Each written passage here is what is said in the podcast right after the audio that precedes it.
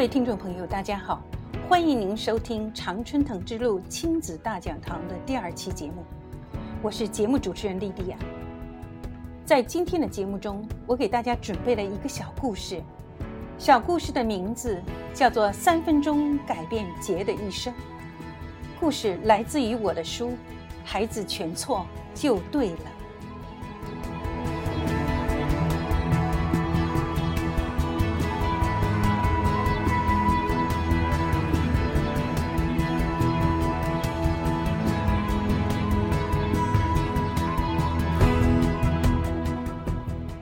人生就是一个经历，你的曲折来回都是你的财富。当你觉得自己遭遇挫折的时候，你就是在捧着金饭碗要饭。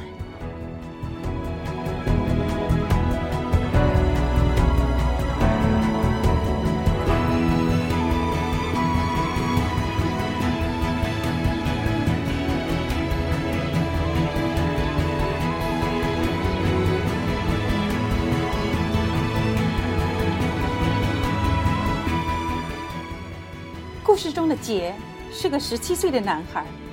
几年前，他从中国大陆来到了新西兰。他妈妈先来到了新西兰，数年后，杰也被接来了。杰在新西兰的家是个大家庭，有妈妈、外公、外婆，还有一个洋人继父。继父是洋人中典型的本分手艺人，勤勤恳恳，要求简单。一个人，一部车，一个自己顾自己的生意。妈妈年轻时一定是个美女，因为到现在都能看得出她精巧的轮廓。可是，当你看到杰的时候，会有倒抽一口冷气的感觉。他很瘦小，十七岁男孩不应该有的那种瘦小。暗黑的脸上没有光彩，没有笑容。他妈妈事先打电话给过，告诉了我很多关于他的事情。他尚在襁褓中，父亲就另有所爱，离开了他们母子。母子俩在外祖父、外祖母的照顾下，才过了难关。而杰从小到大都被人骂没爸的孩子，他一直生活在这个阴影中。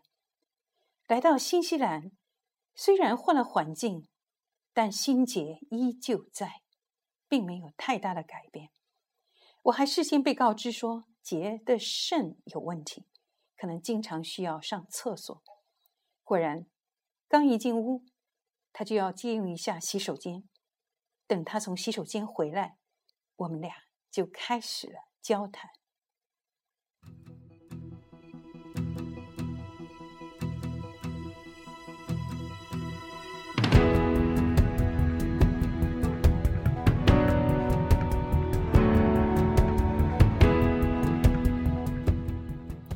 问姐在学校什么科目成绩最好，她说 math，数学。哼，和我预想的一样。我心里想，通常从国内来的孩子，数学是比较好的科目。于是我问他，两点间最短的距离是什么？他连想都没想就说直线。我在白板上画了一条直线，上面有 A 和 B 两个点。然后我说：“假定 A，A 这一点是我们出生的那一点，B 点是离开这个世界的那一点。你想要直线吗？”他坚定的摇了摇头：“No。”那你要什么样的线呢？我又问。他开始思考了。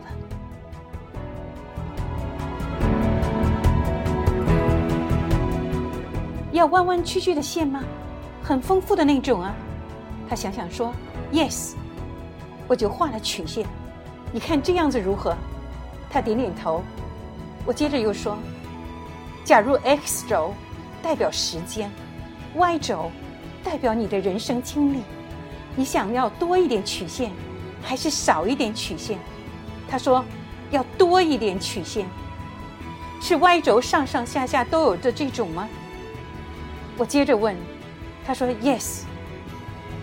现在来看一下，曲线越多，你的人生越丰富，你就越高兴，是吗？他眼神专注的点点头。有些是正的值是 plus，有些是负的值是 minus，但是不管正或者负，都是经历中的一部分，对吗？他点点头说：“Yes。”姐，老师要恭喜你了。据说你小时候经历很丰富的，你的曲线很多弯哦，你是不是很富有啊？你得到了比别人多的曲线，不就是你想要的吗？我看到他的眼睛一下子亮了起来。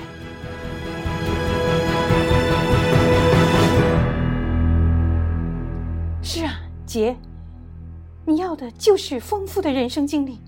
怎么丰富了，你反而不高兴了呢？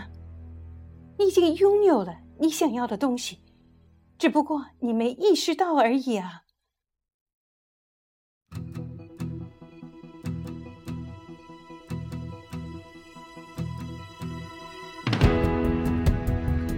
杰的脸色一下子亮了起来，两只眼睛闪着光。我知道，我把他说服了。我能感到杰身上有一种力量，一下子迸发出来了。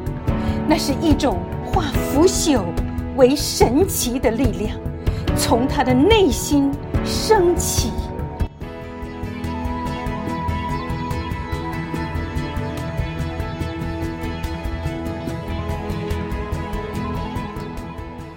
这之后，我们的谈话就从学校开始。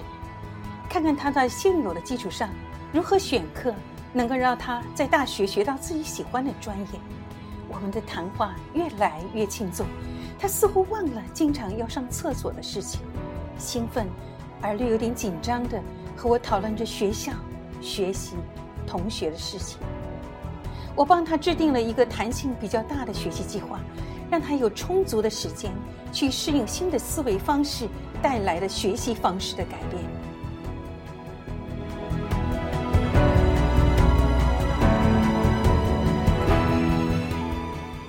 杰的态度越来越积极，越来越正面，他的成绩也慢慢好起来了。其实他本来就有一个金饭碗，只不过金饭碗被一层铁锈给包住了，他就以为自己很穷，心理上穷，外表表现得更穷。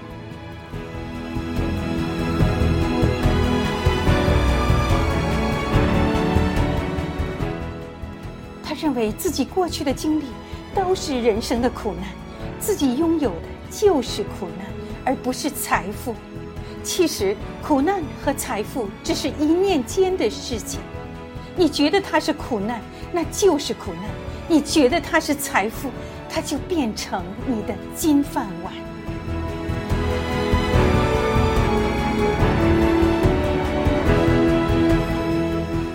俗话说。少年时的磨难是人生的第一桶金，杰肯定是有这桶金的。现在他意识到了，所以他的思想变得富有了，人也变得富有了。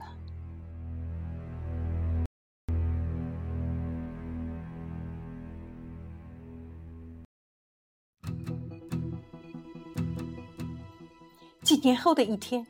我参加本地一个大学的讲座时，一个蛮帅气的小伙子走过来跟我打招呼，看我有点不知所措的样子，他笑着说：“老师，你不认识我了？我是杰啊！”Oh my God！我怎么敢认你啊？你现在这么帅，这么阳光，我由衷的赞叹。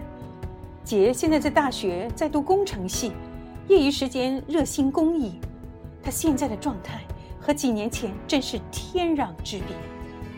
我知道他找到了自己的金饭碗。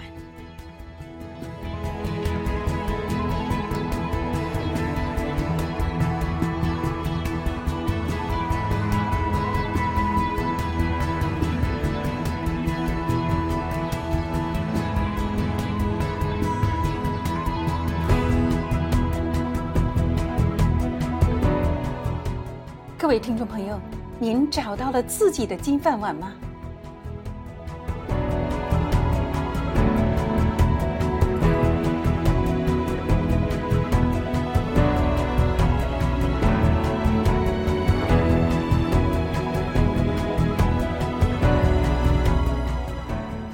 各位听众朋友，感谢您收听本次节目的广播，我们下次节目再见。